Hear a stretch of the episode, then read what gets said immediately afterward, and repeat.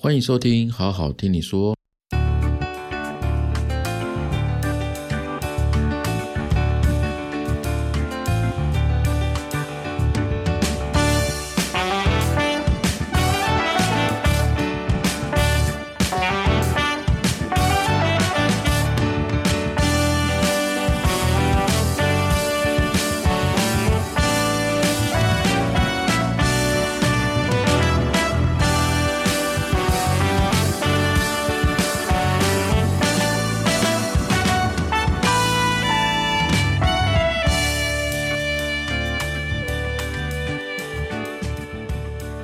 大家好，我是 Tony。有一个网友传讯问我问题哦，希望我可以帮他解答。他的问题大概是说，哈，好像对什么事情都有兴趣，但是呢，往往这件事情到某一个时间他就不想做了，然后他觉得自己这样是不是很糟糕？然后希望可以了解原因，还有怎么样才可以对一件事情可以持续下去？哈，那这个网友的。原文大概是这样子啊，我大概快速讲一下。他说他今年二十七岁，IT 行业，那工作三年多，工作一般，薪水一般，朋友也不多。然后他发现呢，自己从小到大没有一件事情真正的坚持过。比如说，国小的时候呢，看到别人在画画，他也想要画，然后呢去上那个美术班，然后去了三次就没再去了。那高中的时候喜欢写作，还投过稿。就是校刊嘛，然后一个月后就放弃了。那读大学呢，自己说要努力嘛，可是呢，到期中期末，他就是天天去图书馆 K 书，但是呢，才没多久就开始窝在宿舍里面打电动。结果别的同学呢，他们是修读双主修或者是出国交换学学生嘛，然后呃策略性的延毕。但是呢，他是考不好研毕。那工作之后呢，有一段时间特别想要在周末的时间早起，那不要每次都睡到中午。但是呢，他只尝试过一次，然后呢就没有再早起过了。那现在呢，还是每到周末的时候就睡到中午才起来。哎，其实很多上班族好像都是这样子嘛。然后呢，追女生也是哦，记记得之前喜欢一个女生，还蛮多人追的。刚开始。经常找他吃饭啦、聊天啦，两个星期过后，他就觉得无聊了，不想要再追这个女生了。他的对这个女生的喜欢的感觉不见了，然后他就不联络了。那后来这个女生呢，就跟另外一个男生在一起了。那他他其实知道自己这样子不行不好，但是呢，就是没办法坚持下去哦。那其他部分也是这样子，就是呃，他的英文不错。但是呢，就一直都没有用嘛，没有那个环境啊，他就没有再继续的学习，然后忘得差不多了。然后呢，他呃喜欢看日本动漫，那看多了就想学日文，但是呢，才背到五十音，他就觉得讨厌背单词，他他就不学了。那工作有关的证照啊，一看学费好贵，他又算了啊，没有去考。那他觉得说，哎，自己这样是不是没救了？然后觉得自己人生太失败，好像从来没有全力以赴坚持到底过。那当然知道坚持很重要啊。那他也觉得说，如果他坚持做某一些事情的话，肯定过得呢比现在还要好。然后他问我说：“哎，怎么办呢？”好，那我觉得哈，这个是我我第一个直觉就是说，哎，你过得还蛮舒服的。应该没有吃过什么样的苦了，所以坚持不坚持都无所谓啊，生活反正过得下去就算了。那我觉得这样的人其实蛮多的，就是不上不下，但是呢还过得可以，啊，没有真的吃过很多苦头了。那当然我这样讲了，其实不是批评的，而是说的比较现实一点哈。我我好像都没有讲过关于坚持。哦，这个主题可能是因为啊，我自己其实并不是对什么事情都很容易坚持的人。好，我自己其实也有这样的状况。那年轻的时候特别容易，就是对一件事情很有兴趣，哦，就会直接跳进去，然后开始摸索，开始去玩什么的。然后我自己的这个学习能力很强哦，学东西的速度很快，很快就可以掌握这个当中的要点，这样子，然后融会贯通，甚至呢可以很快变成专家啊。但是呢，也很快就没有兴趣了，然后又转移转移目标这样子哦。一般我们会说，哎，这个不就三分钟热度嘛，喜新厌旧啊，啊，什么都什么都会，什么都不精。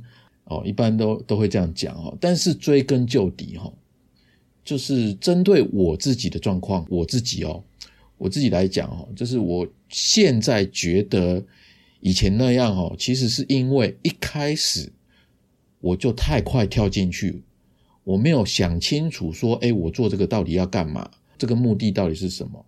我只是很好奇，然后又学得快，所以没有想太多，我就投入了。那一般人哈。二十几到三十几岁的时候啊，就是什么都沾个边啊，什么都不持久，一直换目标，一直换兴趣哦，这样其实是很有风险的，因为弄不好，结果就是说你这个人生最精华的时间，你就这样子过得浑浑噩噩的，什么都没有。那我自己觉得说，呃，对许多事情不够坚持哈，其实还有一个很大的比例是说，呃，台湾人太晚。做自我探索了，我们是集中到成年了才把小时候到长大哦，这个自我探索的功课很大的一个功课哦，通通挤到出社会之后才在做，所以一遇到事情我们去做了，去尝试了，但是就发觉哎，这个我不想要，我没兴趣，我不想再继续做下去，然后就一直换目标。那有时候呢，就是因为一直换目标，一直失败。那我们会误以为自己是不够坚持的人哦，自己有毛病。但是那个可能是说，只是我们从小到大没有在做自我探索，我们现在出社会才在自我探索哦，这个时间已经太晚了。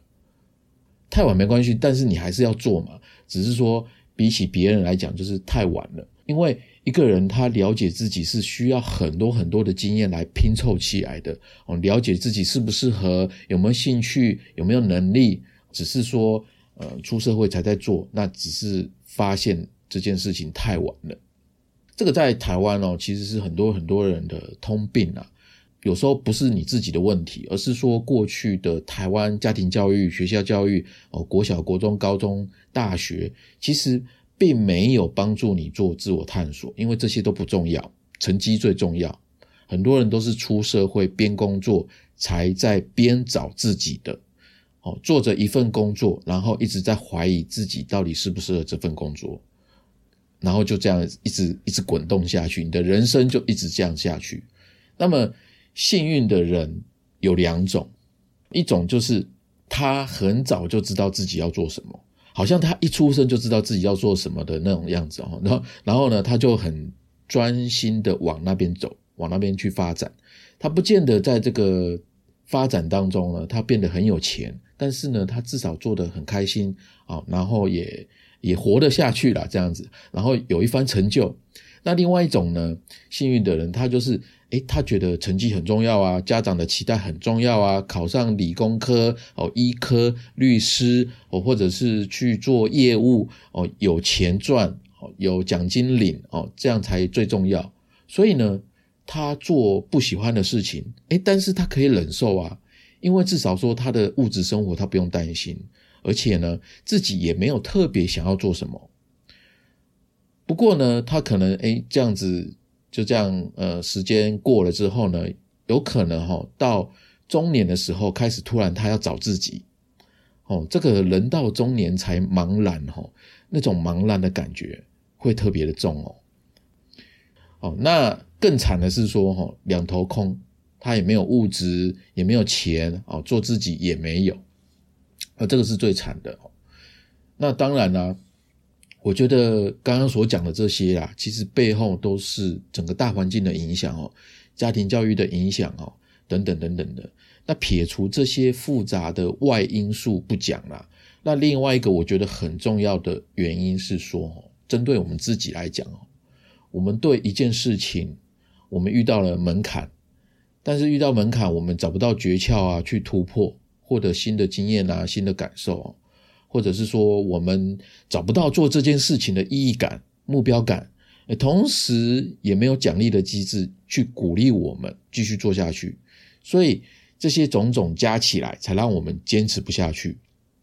总归来说，这是因为我们在坚持一件事情之前，没有先想到这件事情。我如果先有架构的话，我们才可以好好的去一步一步的进行。也就是说，没有架构，没有一个策略了。换句话说，就是很多人的人生都是边走边看，他没有规划的。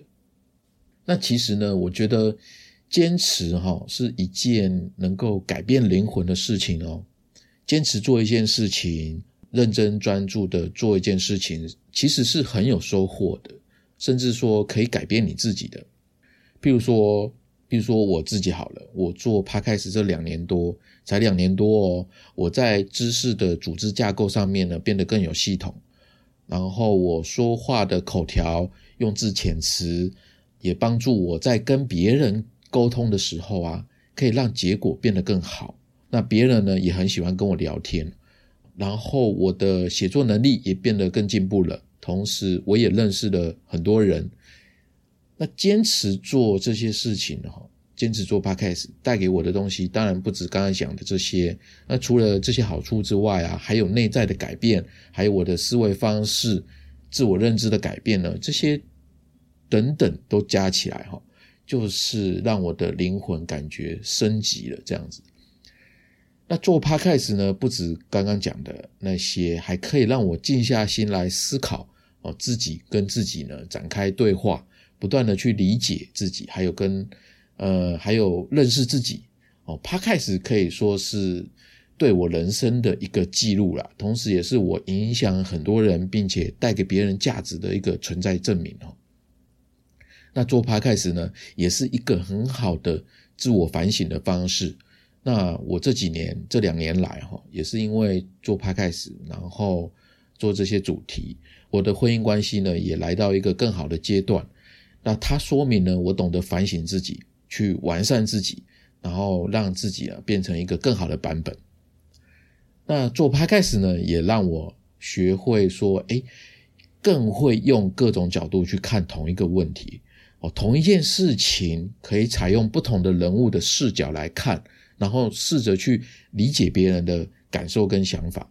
哦，你更会。呃，换位思考啊，更好的去理解别人啊，这些事情呢，对我很重要，因为我自己做生意嘛，那我自己做品牌跟零售哦，做电商哦，那这个生意嘛，市场哦，瞬息万变，我必须要更灵活的去看待各种问题哦，尤其是新遇到的问题，你没办法用经验去去解决它，那这些能力呢，哦，帮助我可以更了解。更精准的洞察消费者在想什么，我该用什么样的语言跟他们沟通？我的商品该怎么卖？哦，这个策略该怎么该怎么下？这样子哦，那这个是呢我自己的一个小小的部分哦。那我也来说说我几个朋友的经验好了。比如说有一个朋友，他说哈自己从小就容易害羞，可是呢，我第一次见到他的时候根本就看不出来，他很热情，很健谈啊。然后呢，有一次我就跟他聊天呢，他就说哈，因为他每天呢，以前呢，就是以前哦，他每天上班的时候啊，通车要一个小时哦，就是去要一个小时，回来要一个小时，其实很久诶那他坐捷运呢，以前会划手机嘛，可是呢，你看看手机一个小时，眼睛实在太吃力了，所以后来呢，他这个长途通车的这个时间哦，他就慢慢的开始看书。诶，说实在的，现在在捷运上看书的人真的很少，几乎没有。他这个行为真的算另类了。哦，回过头来讲哈，就是他这样每天一来一回这样子，一个月下来哦，可以看四本书哦。那两三年，他基本上哦，这样算一算，就看了大概一两百本了哦。他自己都惊讶这个数字哈。不过呢，他从书中哦，确实吸收了很多很多的智慧跟知识哦。他的策略呢，其实很广哦。所以呢，他慢慢的就应用在他跟人家聊天啊什么的，他就慢慢变得不冷场，也不害羞了。他慢慢就变得有自信跟有趣多了，因为他知道很多事情嘛，有所以有很多话题他都可以参与，所以这个就是他他的坚持做一件事情所带来的一些改变。那还有另外一个哦，他是做行销的朋友，那他是老板嘛，自己开公司，那他每天呢就是睡到十点多才进公司，感觉还蛮爽的哈。那他假日呢就是睡到中午才起床，然后每天呢都要喝好几杯咖啡。呃，虽然他可能睡到十点了，但是他应该很晚睡啊。哦，那跟我相反，我是不喝咖啡的，然后每天早上六点半会醒过来。那他。也觉得说，哎，这样子的生活方式其实蛮糟糕的。然后呢，他也用了很多传统的早起方式，要让自己早起，比如说定闹钟啊，或者是其他什么的。哦，反正你想得到的，他都尝试过。可是呢，全部都失败。那我有一天我就跟他讲说，哎，你干脆不要故意早起嘛，你就是刻意要早起，所以越来越来越不能早起。你就换个方式嘛。所以我就给他一个建议说，哎，你就是醒来之后，你不要管你几点醒来。反正你就是醒来之后呢，去做十五个浮力挺身、十五个深蹲、十五个仰卧起坐，这很简单吧？你整个过程才不到五分钟，诶那你就做完去刷牙洗脸，然后出门，很简单啦。那后来呢，他觉得，诶他可以这样试试看啊，然后他就真的这样做了。然后做着做着呢，结果到今天为止，他变得早起去健身房，每天哦。哦，有时候做重训，有时候就是做做慢跑什么的。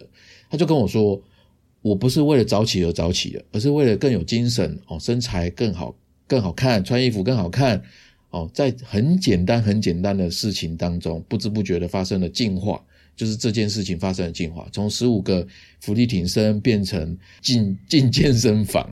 他现在就是，如果有一天没有进健身房，他就会觉得很不舒服。那为什么他能够坚持做到早起呢？其实啊，这些背后啊，都是一个规律哦，也是心理学的思维哦。你看哦，就是在一开始的时候啊，如果一件事情可以坚持下来，那他可以坚持下来的事情就会越来越多，而且越来越容易坚持，因为坚持变成了他的行为模式，然后这个行为模式呢持续下去，坚持就变成了他的。品格，所以呢，为了养成品格哦，就要从简单而微小的事情开始做。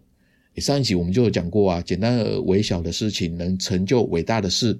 那这一集呢，我又再重新诠释了这个心理学思维哦，它非常之重要。那相反的，在一开始的时候，如果一件事情不能坚持下来，那其他的事情也很有可能就很容易放弃了哦。最后呢，他就会变成什么事情都坚持不了，因为你没有养成坚持的品格特质，那变成半途而废，就成为了你的行为模式，然后变成品格特质，哇，那变成品格特质的话，这样就很难打破喽。因为啊，一个行为重复的发生以后呢，它就会变成一个习惯。那长久的习惯会影响人格，那不同的人格就塑造出不同的命运。哦，这句话很重要哦。哦，心在心理学里面，它是一个一个规律哦，一个心理学思维。那村上春树啊，在他的书就是有一本关于跑步的那本书里面也讲过哦，不论何等微不足道的举动，只要日日坚持，从中总会产生某种类似观念的东西来。没有错哦，要养成坚持的品格也是需要方法的。所以呢，接下来我想要分享一些简单的方法。OK，好，先喝口水。养成坚持的方法有哪一些呢？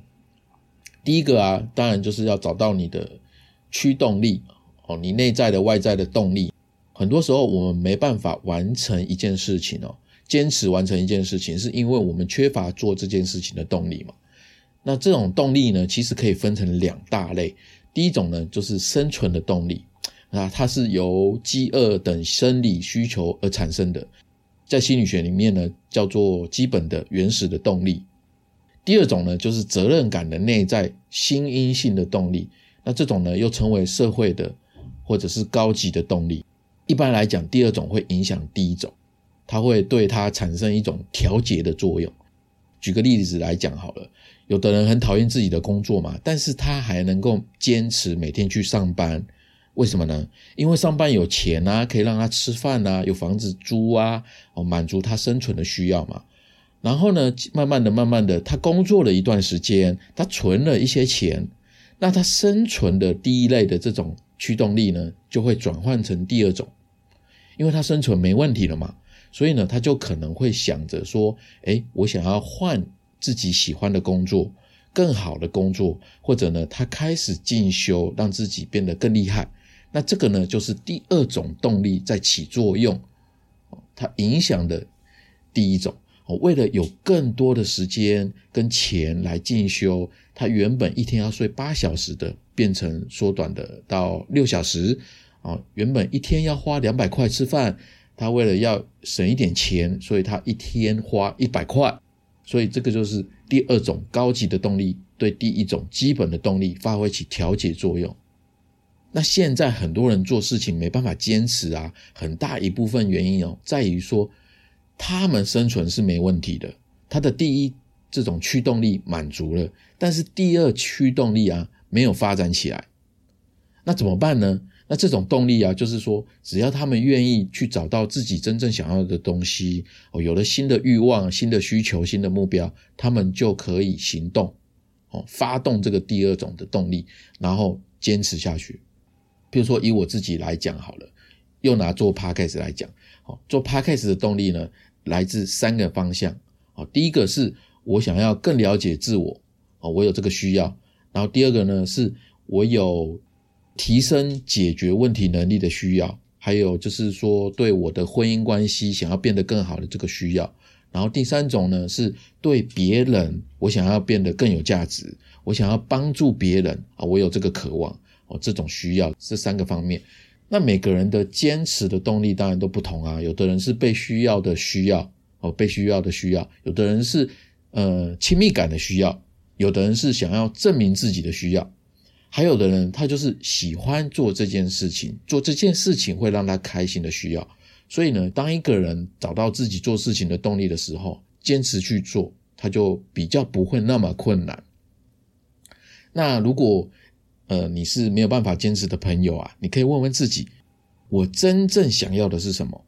我有什么需要是想要被满足的？哦，你可以想一想这个方面哈。啊，这是第一个。那第二个呢？呃，降低你的期望，从微小的第一步开始。我记得好像有一集也讲过这个部分啊。OK，就是很多人没办法去坚持啊，是因为他的目标设的太大太远了。所以呢，他的起步就很难，很容易放弃。那一个人也是这样子，一个公司更是这个样子。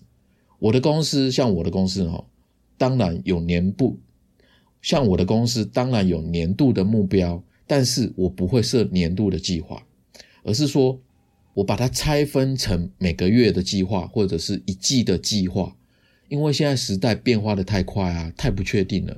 你设一个长远的计划，一定赶不上变化的。所以你设长远计划等于白费了嘛？所以短期的计划才更适合。这是我的公司会这样子。那你拿到个人来说的话，一周的计划、一个月的计划是比较好的，比较好去规划的。哦，举例来说。假设你是那个不早起的人，你想要做到早起，你最好的方法就是你只需要定一个一周早起一天哦，这样的计划很小吧？一周只要一天呢。如果你连续做到四周或三周之后，你再把目标定为一周早起两天，然后你就再做做做做做，然后变成一周早起三天，你就这样循序渐进的方式，一点一点的去改变。因为我们的意志力就像肌肉一样，当然是需要训练的，哦，它才会变得更有力、更有行动的这个能力，对不对？可是你想啊，如果你基本上一开始连五公斤的石头你都搬不动，那五十公斤的石头你怎么搬？你搬不起啊！你硬要搬，一定会受伤，对不对？不止受伤，你的心里还会受到挫折。那同样的道理啊，当然你可以有一个大的目标。但是呢，一定要把它拆分成很多小的目标，然后一个阶段一个阶段的去完成，就像爬楼梯一样，一个一个阶梯这样子。那就像我那个在捷运上看书的那个朋友嘛，就是他只是因为通勤看手机荧幕，眼睛会太酸，所以他就改成看书。看书也没有好到哪里去了，但我觉得就是说，你至少没有蓝光嘛，哦，对不对？那结果呢？他就这样一年两年，也就看看了上百本的书啊，这也是很可观的一个成就嘛。那这边注意哦，我们做这些事情只是要借力使力，我们先透过做一件事情呢，去养成坚持的品格。所以呢，你不一定一定要找一个很有意义、很重要的目标，而是说利用生活当中的小事情来培养坚持的能力。然后能力变成品格嘛？当我们有这样坚持的能力之后啊，我们就可以把这个能力、坚持的能力，灵活的转换成其他重要的目标。哎，懂了吗？就是借力使力哦。如果你没有坚持的品格，我就是要先培养坚持的品格。当然，我要把门槛降低啊，先透过一些小事情去培养出坚持的品格，然后把坚持的品格转换到其他重要的目标上面。哎，所以这个是一个很灵活的方式哈。那还有一个要注意的，就是说，在这段时间内，你最好只集中在一件事情上面就好，不要太贪心。譬如说，呃，一个月内想要完成减肥五公斤，然后呢，又要记住一百个英文单字，然后我还想要天天五点钟起床。哦，你有三个目标，这样子的话很容易失败哦，因为你的意志力是有限的，人的意志力是有限的，所以你最好。把门槛降到很低很低，你就选一个去做，这样就好了，不要太贪心。这是第二个，第三个呢，要温和而坚定。怎么讲呢？我记得有一个很有名的精神分析理论家科胡特啊，他说过一句话：没有敌意的坚决。什么意思呢？哎，坚持不下去真的很没用哎。哦，你上次没有坚持完成目标，你有没有责怪自己？有很多人是这样子哦，他就是用自我辱骂的方式去激励自己。诶，其实这听起来好像很激动、很有 power，但是呢，很容易失败。所以呢，不要用这种方式去想要激励自己哦，因为这很可能会唤起你内心更负面的这种内在情绪，它会让你的行为变得更糟。所以尽量要用正面鼓励的方式，温和的坚持下去。那没有敌意的坚决就是这个意思哦，不要对自己那么凶，那么派这样子。那第四个呢，就是多用正向的词汇去描述你想要达到的目标。哦，这个是第四个跟第三个温和而坚定其实是连贯的哦。这个正面的描述啊，会给你积极的感觉，让你怀有希望，还有信心哈。所以呢，要尽量用正面的词汇去描述你自己，哦，你的目标，还有你想要坚持的事情。因为上一集啊，我不知道大家还记不记得，我有说，因为大脑只会记得你要什么，而不是记得你不要什么。所以呢，请你不要去想粉红色的大象，你一定会想粉红色的大象。所以，当你对自己说不要放弃的时候，其实是在给自己暗示说“放弃”这两个字，哦，让大脑一直重复“放弃”这两个字。所以啊，我们正向的应该怎么办呢？譬如说，我要坚持哦，不要说我不要放弃哦，不要熬夜哦，你要改成早点上床睡觉，不要吃零食，改成我一天只吃三餐，然后吃饱它，吃的健康。哦，不要一直刷抖音，改成我要好好利用时间。你原本可能说，我为什么就坚持不下去呢？你改成我怎么样才可以坚持，才能改变？哎，大家可以举一反三的去练习这种说法，哈，这是需要练习的哦。文字还有语言说出来，他们都是有力量的，所以。你多用正面的词汇去替换你原来使用的负面词汇，它就可以让你的目标、你的愿望、你的梦想都充满正面的能量。它当然除了在学习怎么坚持一件事情上面去发挥，另外一个就是说，它可以让你变得更正面，然后你可以拿去应用在你工作上的问题、人际关系上面的问题等等的。哦，其实都是非常的有用哦。好，第四个讲完了，第五个也是很重要的，就是每一次的进步都值得你做一个小小的庆祝。我发现啊，很多人对于自己有一些小小的成果，通常会觉得啊，这个又没什么。可是呢，对别人小小的成果，就又会觉得很了不起。譬如说，看人家会弹钢琴，哦，就算人家弹的二二六六的，你就会夸他，哎，你会弹钢琴耶，还蛮有才艺的。然后他说，他才刚开始练而已。那一个人，他可能去了很多的地方去玩啊，你就会夸他说，哎，你好棒哦。每天每个假日呢都可以到处去玩，他是一个见多识广的人。然后他说他只是自己爱玩啊，爱花钱这样子。那他这样说呢，可能不一定是谦虚，而是心里说：哎，我真的认为自己不算什么样的成就。可是，在你眼里呢，你就觉得，哎，他的确还蛮棒的。为什么会这样子呢？啊，为什么他会他会他会觉得自己不算这么成就呢？哦，可能是因为哦，小时候他的国文考八十分，他拿着他的成绩单，希望得到父母的赞美。可是他的爸爸妈妈却跟他讲：“哎，你考八十分有什么好高兴的？哦，人家都考九十九、一百分啦。”当他考上哎政治大学的时候，然后他想要跟爸爸妈妈分享自己的开心的时候，爸爸妈妈却跟他说：“哎，隔壁的谁谁谁，人家是台大，人家考上台大。”哎。这些小孩子就是这样子长大的，他很少被父母认同过，无条件的接纳过，所以他们常常会认为说，哎，自己不行，自己不好，哦，不值得被别人赞美或肯定。可是啊，不止这样子的人，我们每个人心里面都住着一个需要被肯定、被称赞的小孩，所以呢，每一次进步啊，你都可以为自己庆祝。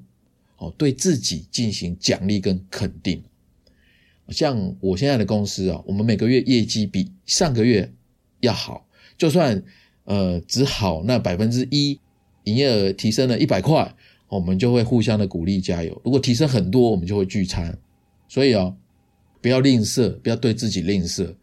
呃，你今天工作效率不错，你就可以在心里面对自己说：“哎，你今天干得很不错哦，我今天很棒哦。”你可以自己跟自己这样讲，哦，你不一定要讲出来，哦，你可以在自己心里面说，哦，另外的话呢，你可以根据阶段性的目标的大小去建立不同的奖励机制，譬如说，你早起一个月就去吃一顿好料的，哦，你想减肥，你持续了一个月，哦，一个月跳一个小时的这个呃体操，哦，你就买一件新衣服给自己。诸如此类的，你可以自己想哦。这些小目标完成之后啊，要记得要及时立刻给自己一些小奖励，它就会促进你去实现下一个阶段的目标。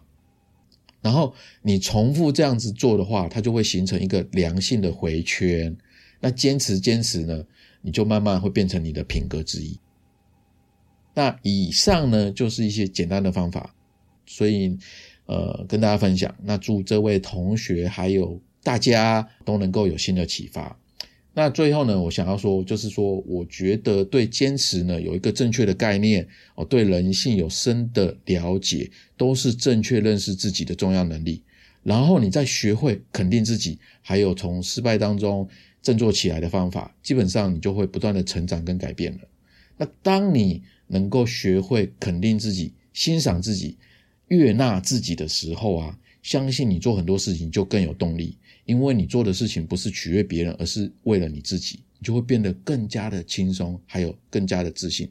那你做事情就更容易坚持，会有一个正面的循环。OK，那这是我这一集想跟大家聊的，那这是我自己的笔记。有任何想法，欢迎 Podcast 底下留言。如果你喜欢，请记得给我五颗星评价，也欢迎赞助我五十块一杯下午茶。你的实际支持是我创作的动力。如果你的工作、人生需要解惑，可以在好好听你说的官网找到我。我们今天就到这边，下周三晚上七点，小伙伴们不要错过喽！拜拜，再见。